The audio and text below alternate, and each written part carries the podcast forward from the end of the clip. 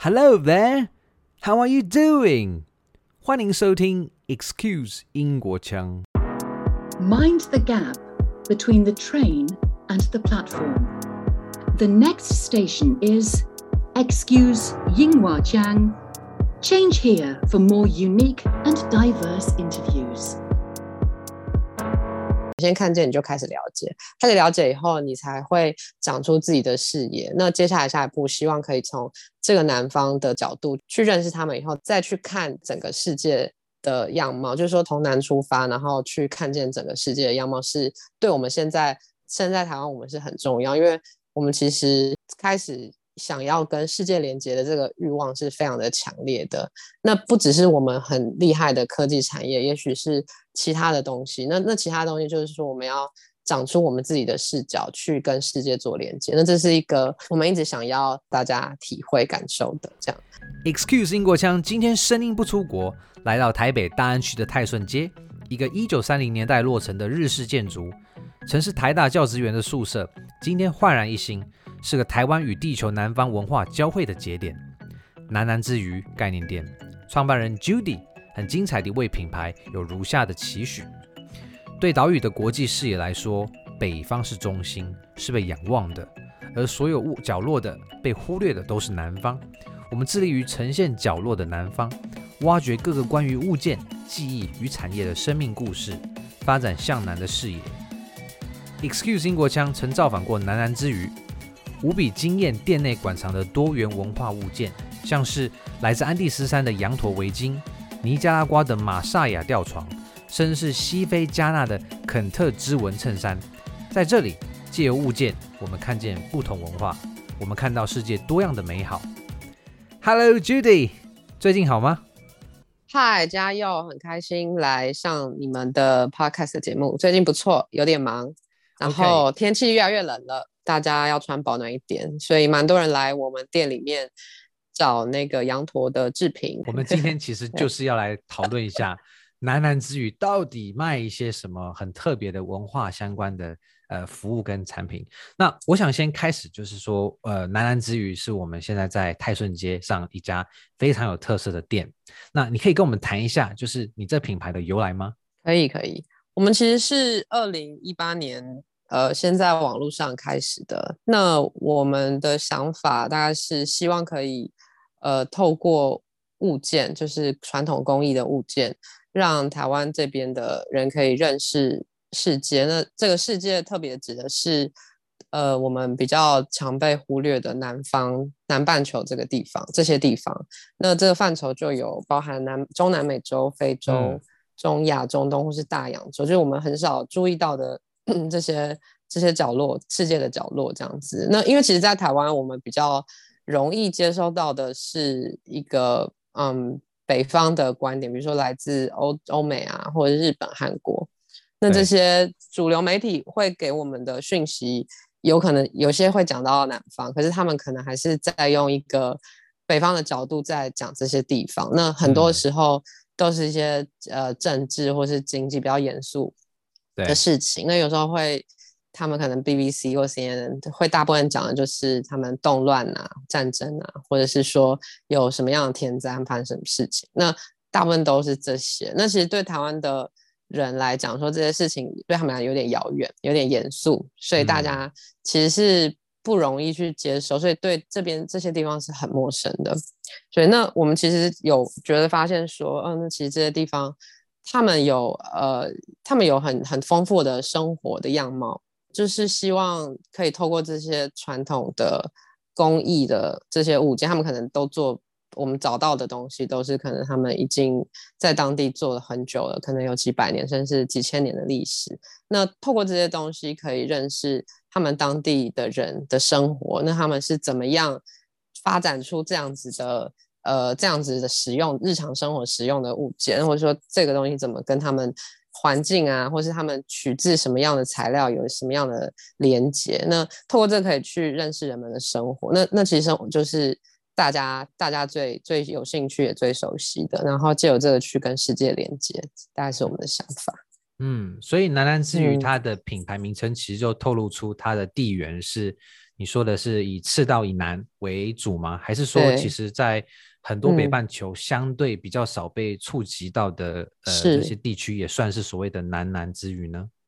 对对对，应该是对你说的没错。就是说，一开始是讲的其实是全球南方的概念，就是说以赤道为界限。可是其实呃，现在对我们来说，那这个东西不一定是赤道，就是只要是被忽略或是被没有比较没有被关注的地方，都可以称作我们的南方这样子。嗯嗯，也就是心理的南方，而不是地理上绝对的南方，这样。嗯、是是是，嗯。那你刚刚提到，就是有一些生活中的工艺品啊，它是环绕在这些艺术品吗？还是说，呃，生活的用品为主？还是说，其实只要是，呃，可以摆设或者可以使用，都算在你们呃会去收集、去策划的这些展品跟这些物件？是，我们会特别去介绍的物件，大部分都是当地人。在正在使用，或者是说他们曾经使用，嗯、或者是呃，他们可能现在还是在继续用它的一种东西。比如说，呃，我们第一个计划是哥来自哥伦比亚的瓦尤包。那这个包包它是呃一开始是其实是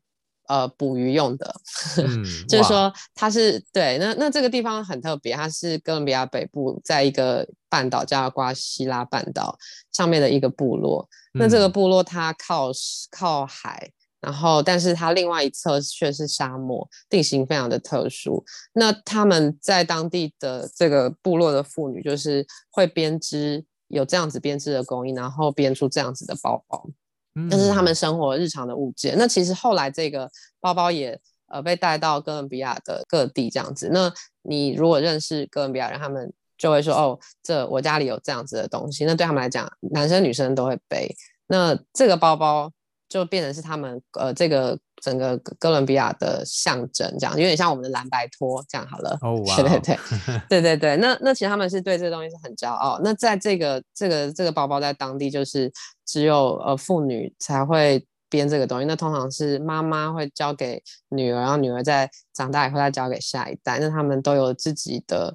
对于世界的想象，他们可能虽然没有出国经验，他们甚至可能一辈子都不会离开那个部落，但是他们对宇宙的或是对世界的想象是很很很丰富。他们会把这些事情，比如说对大自然的反应，就会编进他这个包包的图腾里面。那后来 Vogue 有的设计师就带团队，设计师团队去这个部落采集，他们发现了这个东西，就把它。就是他们就在那边学了一下，他们怎么做这个事情，做这个包包编织的工艺，把它带进就是欧洲的某一次的拍卖会，嗯，那后来这个东西才开始在欧美市场被注意到爆红。可是他们在介绍这个编织方法，或者是介绍这个包包的形式的时候，却并没有太多讲太多这个部落的事情，就是或是它的设计已经。有一算不一定看得出来，这个是当从这个地方过来，那他们可能就很简单的提一下，那就是其实这件事很可惜，所以想要再呃再想要再让大家重新认识这个这个东西，就是想要透过当地的历史或者文化脉络，是介绍这个地方，然后去去重新再去诠释或是阐述介绍这个来自哥伦比亚瓦尤部落的这个编织包，嗯，嗯，代表说你们的。呃，这些物件其实它不是物件本身而已，它背后是你希望能够诉说来自遥远南端的这些文化脉络跟呃未来的想象。嗯。如果你提到的是一些当地常用的东西，有没有哪一些你的呃物件是你考虑到它是即将失传，然后你希望借由你的这样子的呃这个协助推广呢，能够让它能够继续留下来，不会在这世界上被呃被遗忘？我们介绍的东西，大部分他们都还有继续在制作中，就是还是找得到这样子。那只是说，他可能因为现代化，嗯、比如说，因为他们发现哦，可能机器也是比较快，所以他们可能就是开始有一些半手工的方式在。制作这些东西，那其实很难去抵挡这个整个世界全球化的浪潮，嗯、所以他们有的时候原料，比如说他们在染制也会有开始有一些新的做法，这样子。对，那那其实还是有蛮多地方在维持原本的做法，比如对，比如说像非洲这边有介绍马利西非马利有一种泥巴染制的布，那这个泥巴染制的布它。呃，一开始他得要先把这个棉花先捻线，然后捻线好，再把它织成一块布。那他们其实、嗯、呃，就是当地的那个手织车，就是偏它的那个宽幅宽还是很有限，所以它织出来最多就只能大概一个手掌宽的大小。所以这个布宽其实非常的窄，那他们就会把它拼接在一起，然后变成一大块布，然后再从这个一大块布再去做染色。嗯、那那个染色就是。他们要用发酵的泥巴去染，那这个其实已经非常的难见到.就是全世界大家就是非洲，然后有部分一点点东南亚国家，跟有一个小块的地方在日本，我们有就是有找到一些资料这样。那其实这个就很有趣，就是说在用矿物或是用泥巴，用一些植物去煮煮煮成这个颜料，然后去去染布，就是这个技术可能。也不是这么，已经就是非常少见了。那我们很幸运有找到，那觉得虽然说它在生活上可能就是因为它是泥巴，所以非常有趣，就是它不能洗，就它没办法拿去洗。Uh. 对，所以对大家来讲，可能就会觉得啊，不能洗的布很难用这样子。但是，嗯、但是它这是一个他们传统的技法，所以他们还当地还是持续的有在使用它。那有可能跟当地的气候或是他们的。环境都很有关系，所以我们就很想要介绍给大家的。嗯嗯，我发现你的展品其实跨度真的是非常的大，然后它来自的文化是非常的多元，真的是很令人赞叹。那我也想，嗯呃，连接一下，就是你的场地，因为我自己有去拜访过，发现说你的地点其实就挑在泰顺街一个日式的古老建筑，然后你里面展的是来自南方。这样子这么多元的文化的展品都在里面，你可以跟我分享一下你这整个空间到里面物件的策划，嗯，你背后的考量是什么吗？其实我们一开始一八年年底开始成就是成立这个品牌的时候，主要都在网络上面。开始到一年两年之后，就越来越多人想要看东西，因为他们可能在网上看到那是一个平面的，那他们想要摸到或是想要想要知道它的触感。反正有这个需求以后，我们就。开始想说，那是不是需要有一个地方？那一开始其实有有在晋江街，就是另外一个小的工作室。那那个越来越多人，那也发现说我们很东西其实都很特别，然后想要有一个空间可以有更可以把它摆得更漂亮，这样子、嗯、更。更可以呈现它它的它原本的样貌，所以才开始开始找一些地方。那真的是很幸运，或者是因缘际会找到泰顺街这个地方。那这个是一个大概一九三零年左右，已经很老的一个日式的建筑。那它原本是台大教职员的宿舍，然后对，那它其实就是历经风霜这样子，然后。对，那其实这个建筑很特别，就是它是在日本殖民时期的时候搭建的这个日式的老宅。那这个老宅，其实大家知道，在日本殖民时期，他们呃到各个地方殖民，那他们其实也是在连接世界，而且那时候的台湾是非常的全球化的，可以这么说，就是说跟世界连接是很深的，因为他们需要去了解这个殖民国。到底殖民的这个地方到底有什么样的产物？他们需要做非常多的研究。所以其实日本到台湾或是到其他他们殖民的地方，是派很多人类学家、嗯、或者是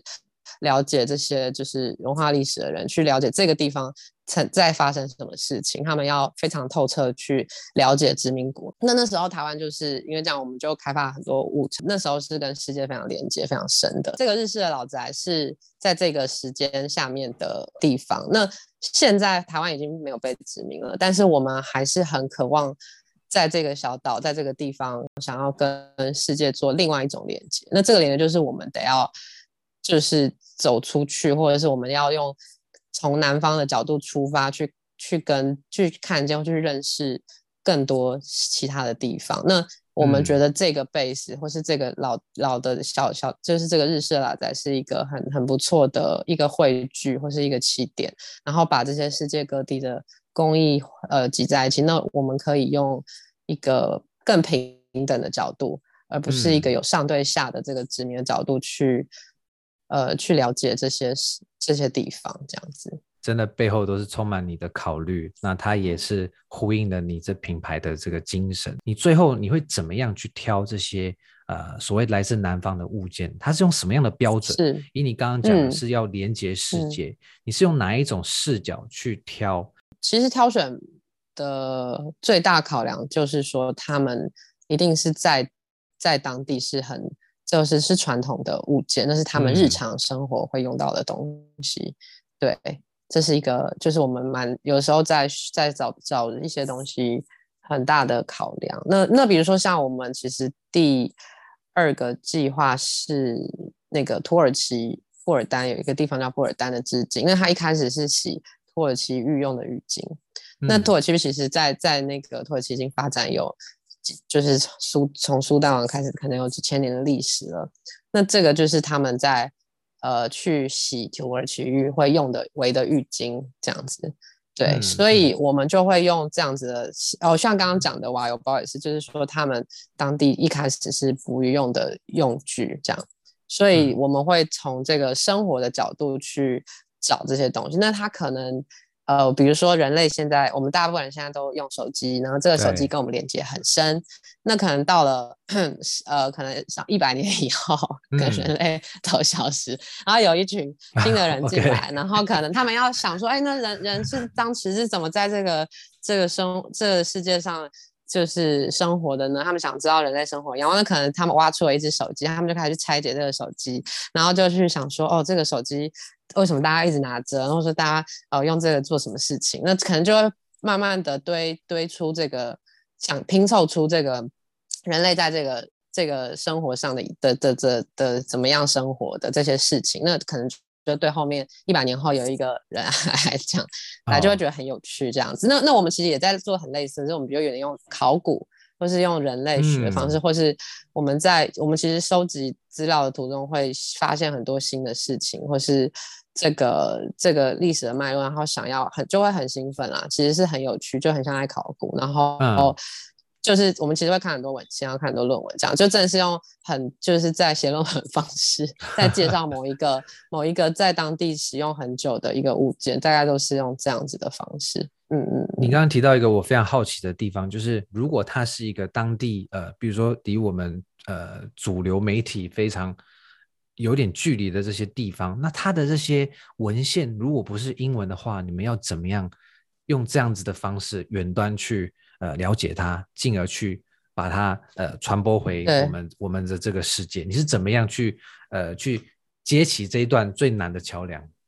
是对，这语言是一个是一个隔阂，因为通常你在找资料的时候，用英文找到的资料跟用他当地语言找到的资料会蛮不一，有一些不一样啦。对，对，对，对，但是如果对，所以我们呃，我们团队里面大家有些会讲西班牙文，对他们可能精通西班牙文，哦、或是精通当地的语言，那阿拉伯也是，或、嗯、对，那那我们在早知道就会有比较多的。更多潜在的可能性，这样子。那我也，嗯、我们也会试着用，就是跟当地人有一些连接，就是说，可能是透过当地的朋友，然后再介绍其他他知道的工坊，或是说在当地找到他们可能是专门在。呃，就是做这个，就有很多汇集很多不同工坊的一个协会，然后通过他们去认识当地的人，这样。那因为疫情也不太能出国，嗯、那是啊，那就是会变成说，我们要用这个方式去去找到这些当地还在继续做这个比较古老或是传统的技艺的一些工坊或是艺师这样子。Excuse 英国腔在圣诞节前想跟大家分享一本英国作者 J.K. Rowling 的最新著作《圣诞小猪》。这是一本适合喜欢阅读充满想象力童话故事的读者，或新手爸妈希望借由阅读增进与小孩互动的书。延续《哈利波特》系列，J.K. Rowling 又一次以著作展现他令人一翻开便无法停止阅读的魔力。感谢皇冠文化集团的赞助，Excuse 英国腔将以两本圣诞小猪回馈听众。你只要在 Apple Podcasts 底下为 Excuse 英国腔评价及留言，并截图。并加入 Excuse 英国腔的脸书社团，公开分享本则脸书活动贴文，并在下方留言时附上你在 Apple Podcast 的评价截图，即可完成步骤。活动截止于十二月十四日，仅限台湾本岛。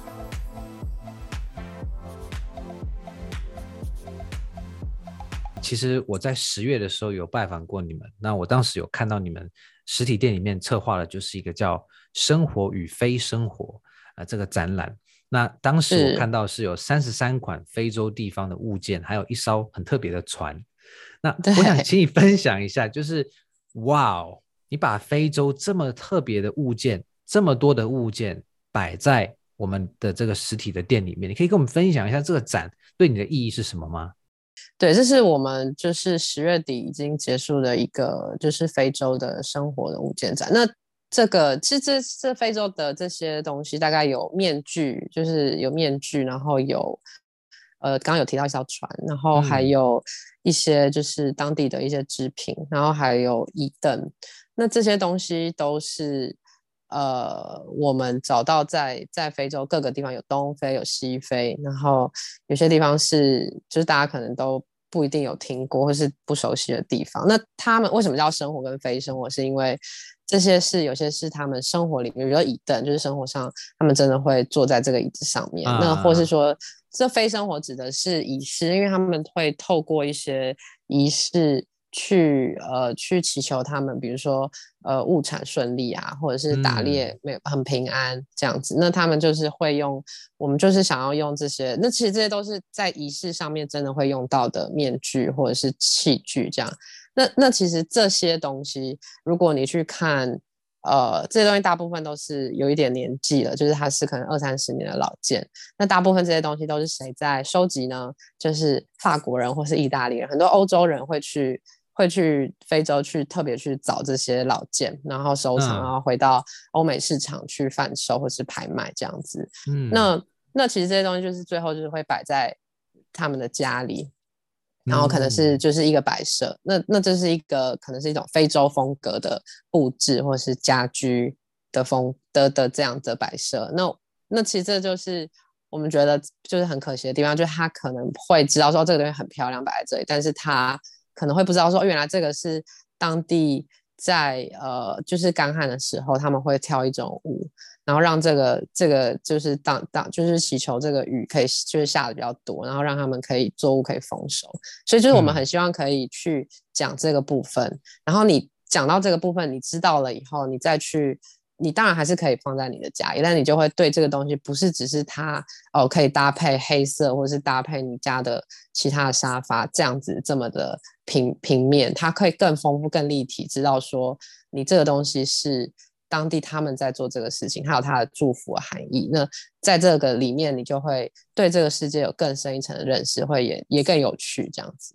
嗯，嗯，所以就是要唤起我们对它的了解，不只是它外观上的美，或许是文化上的特别，嗯、而是在于它背后的脉络、人们的生活习惯，还有它在不同文化间可以怎么被利用。嗯、我相信，或许你也有一些展品，它是在。当地是用不同的用途，可是到了呃，对比如说台湾，我们却可以发现用另外一种生活呃的方式来使用它，有没有这样子的例子？嗯嗯，我想到的是有一个木凳，它是加纳的，嗯，加纳的椅凳。那它这个椅凳其实长得呃，大家到时候有兴趣可以到网站上看，它是阿赞提的木凳。那它在以前在加纳当地是国王坐的椅子，那它其实是一个小板凳，就想说为什么国王会坐？这么小的一个凳子，那其实是因为他们在做这个凳子之前，会先有一张比较大的椅子，然后大家都坐比较大椅子，哦、国王再把这个呃，他们再把这个小椅凳摆上去，那就有比别人都还要再高高一个位阶的这个意思。那其实这个椅凳，对对对，就很有趣，就是有这个有趣的想法。那他们在做这个椅凳的时候，如果呃，就是你可以看到图片的话，它其实是完全找不到一个。榫接的位置，就是说它不是有钉子，也不是有卡榫方式把它拼接在一起，它是整个树干、整个木头，对，一体成型。那它里面的雕刻就是也很细致，这样子。那嗯，这就很很有趣啊，因为通常你可能在想说，如果你想象中你是一个 木匠，要要去要去做一张椅子，你一定会想说，哦，那我要拼找这块木头做这个部分，找那块木头做这把，然后想办法把它接在一起。可是对他们来讲，他们可能就是。会去找到一个很大的树，或者是找到一个大小他们想要的，然后去做雕刻，用雕刻的方式把它做出来。那、嗯、那这就对我们来讲是很很不一样的，是真的很不一样。嗯嗯嗯、所以它是国王曾经做过，然后你现在在贩售吗？对对对，就是说他们这个形式的椅子，就是是、嗯哦、是这样子这样子的运用，这样。嗯，你看，对对对，那那其实后来是 没讲的话，大家是搞不清楚。对啊，如果你没有跟大家讲，嗯、其实没有那个呃所谓的这个 context，我们会不知道说为什么一张小椅子它值得被我们放在家里面。原来它是国王基于其他大椅子的上面再放了一个小椅子，所以它的嗯呃它的故事是因为这样它才显得特别，然后它又是一体成型的、嗯、这样子。对对对，感觉你在每个月或者说是不同的时间段，你都有。推陈出新，很多不同地方的物件跟策划。嗯、你在未来像十二月、一月啊之后，嗯、你有没有什么新的计划可以跟我们先分享呢？对，因为冬天蛮冷的，然后对啊，然后那 那其实在，在在这个寒冬中，对，OK，就是在南中南美洲，就是安第斯山一带的那边，其实海拔是非常高的。嗯，那他们在那边要怎么御寒？那他们就是会。利用当地的特有的动物，就是羊驼，他们会用羊驼的毛去做一些织品或者是呃衣服，然后帮助他们在这个比较极就是极端的气候可以御寒这样子。对，那我们就是在这个从十一月其实就已经开始了，就是这整个冬天就是会就推出这个羊驼的安第斯斗篷。那就是斗篷，其实是一个衣服的一个形式。那它最早就是来自这个安第斯山一带。那斗篷它其实很特别，就是说它没有袖子，它是呃就是罩罩在罩在身上的。那因为也是因为这样子，他们其实当地在那边是他们会骑马。那骑马的时候，你其实手是需要活动的，很多动作这样。那它这个斗篷这个形式是帮助他们，就是可以很灵活的在马背上面就是运用。那这个羊驼也是御寒的功能，所以他们当地会穿，安第斯人会穿这个羊驼斗篷，在在那边对帮助他们就是抵抗这个很冷的的气候。嗯，所以等于是他们当地是就地取材去找跟，对，我猜跟我们的克什米尔的羊毛是相 同的暖度吗？是还是应该是吧？对对对，类似类似，对，因为它其实羊驼毛是它中间的毛鳞的纤维是中空的，所以它就会有一个呃保暖，就是把空气留在里面保暖的效果。嗯，对，那那因为其实羊驼毛它很特别的是，因为它就是在。第一次剪的这个毛是最柔软的，所以他们其实有分这个羊在当地有分不同的等级，就有分 baby alpaca 或是 alpaca，那甚至有另外一种比较大只的叫落马的，是亚马，就是不同的等级有不同的触感。那其实很多、嗯、呃精品的品牌就是有这样子，他们会用这个羊驼的这个原原就是这个原料去去做这些衣服，他们会去用这样的。就是比较珍贵这个 baby alpaca 的部分。那我们这次产品里面，我们的物件里面也有部分是用 baby alpaca，就比较柔软。然后，对，那在这个呃安第斯一带，比如说秘鲁啊，然后呃厄瓜多、委内瑞拉，他们其实就是就是你可以尝，就是有这样子这个羊驼的织品的产业是很。到现在都还是很蓬勃发展的，嗯、所以如果有机会去当地旅游的话，其实是会看到可能很多地方都有在贩售这样子的东西。那其实这个东西就是最早就是他们在这个就是适应这个高原气候，然后所需要的这个御寒的东西。那就是在这个嗯，就是其实一开始这个斗篷的这个形式在西元前三百年就有了。对.就是对他们其实，在那个博物馆有展出一件事，他们还留到现在，就是当初第可能历史上找到是的第一件就是羊，就是斗篷这样子。Uh. 那对对对，但是在呃，秘鲁在印加帝国更早，有一个帕拉卡斯文化就有这样子的的东西存在。那后来印加帝国就是并吞了很多其他周边的文化以后，再把这个。斗篷的形式在一直传下去，嗯，那就是说南美洲原住民他们就穿这样子的东西，那一直到西班牙进来殖民以后，他们就把这个毛料或是把这个织品的技术更 upgrade，然后让这个斗篷有更多不同丰富的形式。对，嗯、那后来他们就是在中南美洲，后来在更后面他们在想要独立的时候，那些。他们所谓的这个革命的革命者，他们其实那个形象，如果去看一些书啊，或是就是画，就会发现他们都穿着这个斗篷，就是他们是有一个就是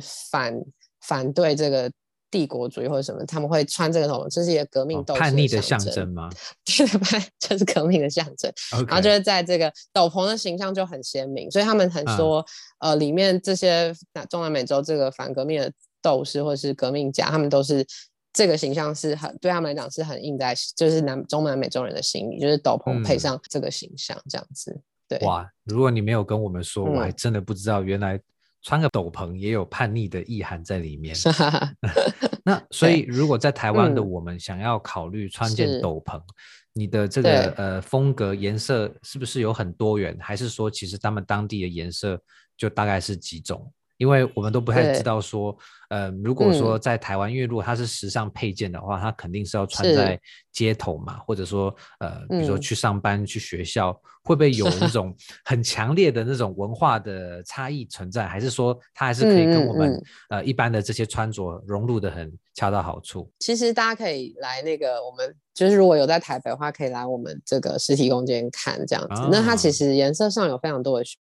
择，嗯、对，所以它有一些就是可能不会这么带有就是民族色彩或是图腾这么的强烈这样子，嗯、但其实蛮多我们就是来店里的朋友就是就是特别来找这样子的东西，因为其实，在你其他其他的地方，就是台湾可能其他地方卖也是有斗篷这样形式的衣服，但是却很难找到这样子的图腾，所以他们其实是会特别来特别来看的。对，嗯、所以其实颜色跟图案啊，或者什么都有蛮多选择，大家可以有机会的话，可以来店里的空间来试穿这样子。真的是听来令我相当期待。嗯、我之前去是没看到，然后因为现在冬天变冷了嘛，然后其实，嗯，在素食上文化的今天，嗯、其实有机会看到一些不同于呃常见的风格，也是令人蛮兴奋的。那我们刚刚提的就是你的、呃展览，一些是家的摆饰，或者说是家里可以使用的器具，到你刚刚讲我们现在这个冬天的计划是可以穿的。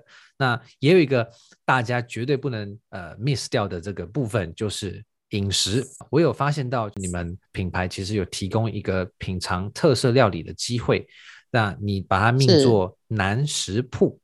可以跟我们分享一下南南之语里面有哪一些这么特色、罕见的这种世界各地的料理吗？呃，这其实是我们在今年的五月左右开始，就大概是疫情那那阵子比较严重那阵子开始的计划。嗯、那其实这已经酝酿一阵子了，就是在更久之前，我们其实是想要介绍，就是在台台北或是台湾的一些做世界料理的餐厅，然后想要透过呃文章的方式去介绍他们的呃，就是这些。就是想要介绍这些小餐厅，他们可能就是做的这些，比如说是多米尼加的菜啊，或者是呃象牙海岸的菜，然后介绍大家可以去有机会拜访，可以去吃这样子。那后来是在疫情那时候，五月六月那时候刚好是端午节，然后大家都在吃粽子嘛。那其实，在南中南美洲非常。有名的是一种叫塔玛雷，就是玉米粽。他们用玉米粉去磨玉米磨成粉，然后去做的一种粽子，也是粽子的形式，是因为他们也用叶子把这个玉米粉包起来，其实看起来非常像粽子，嗯、所以我们就就是就是把它翻译成玉米粽。那那时候搭着这个端午节，大家都吃，可能大家都蘸南北粽，可是其实在安就是在中南美洲一带是有更多，但不止南北，就是可能在秘鲁。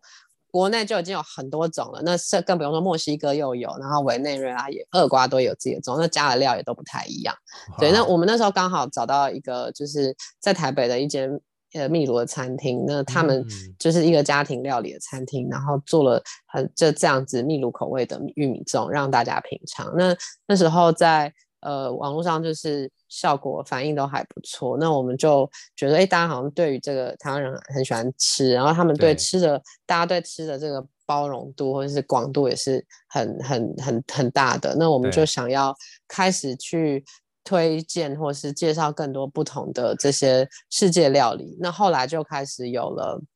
呃，北非突尼西亚的菜。然后也有呃巴西巴西的菜这样，那这些这些厨师有些是台湾人，那可能跟另外一半是呃其他国家不同背景文化的人，嗯、然后有些是他们可能是呃比如说这个巴西菜就是巴西的人在巴西人在台湾住了很久这样子，嗯、所以他们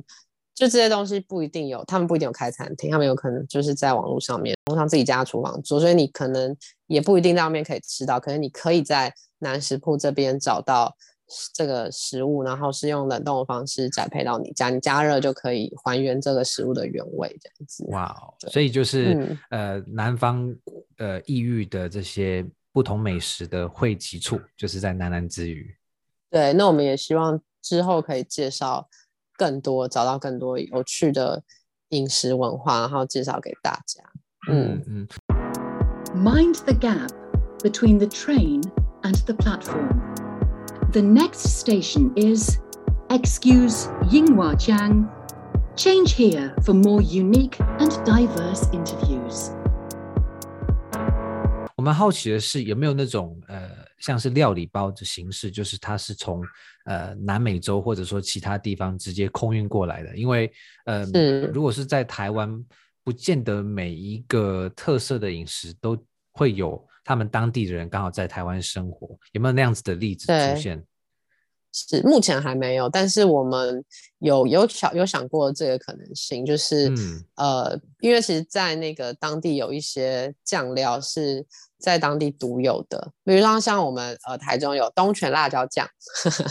就是 对，然后是有沙茶酱，那这些都是。呃，可能我们很熟悉的口味，要从小吃到大。那在当地其实也有，对，所以就是有几个在当地有名的品牌，就是他们曾做这个辣椒酱或者做这个酱料很久了，那他们很适合蘸当 barbecue 的蘸酱，或者是呃，他们可能煮菜的时候会加一点。然后我们之前有有就是有在策划，想说是可以，比如说原装进口某一个牌子的。酱料，然后到台湾这样子，但是现在还在规划当中，还没有那么具体。对，不过很好的想法，嗯、我们可以想想看。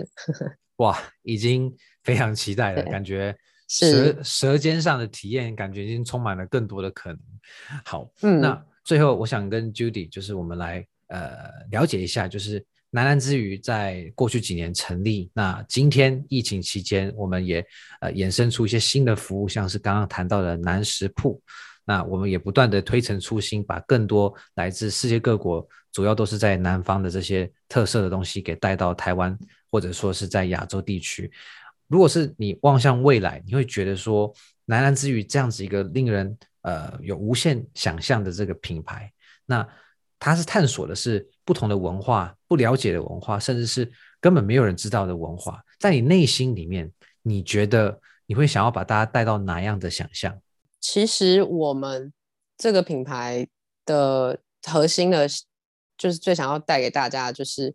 大家可以先从最简单，就是从看见南方开始，就认识，从这个物件先去看见。因为当你在没有这些资讯的时候，你是可能资讯现在量非常的大，那我们想要透过一个比较呃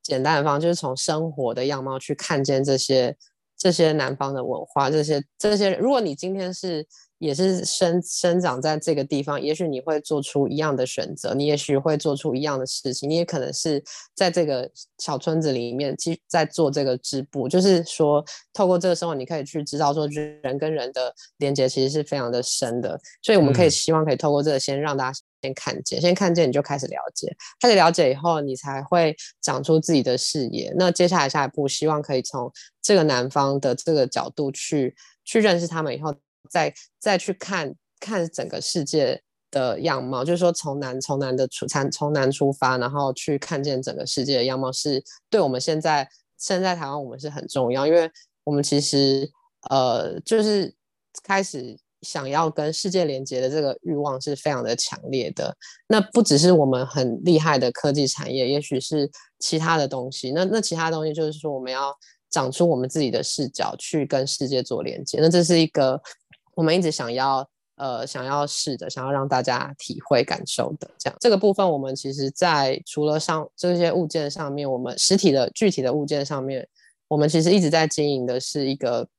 那，就是有媒体的平台，就是我们一直在写很多呃文章，那这些就是呃是鱼消息这个范畴，就是我们会去呃找这些当地的这些媒体的资料，然后呃希望可以透过文章的方式去让大家。更了解从食衣住行，从初级产业，对，嗯，那那这些文章其实我们已经大概写了两三百篇了，那这些也都可以在网站上面看到，对，那、嗯、对，然后接下来就是刚刚有提到展览的部分，那展览部分就是你除了从文字、从影像，你甚至你就是可以透过一个比较完整的、有主题性的这个内容，然后来这个展览空间去去体会这样子。那呃，其实很多我们很多粉丝不在台北，所以我们有时候展览会搭配直播。Oh. 所以就是大家其实没有在台北也没关系，他可以看在直播，就是有身临其境的感觉。我们也透过这个直播去介绍这些，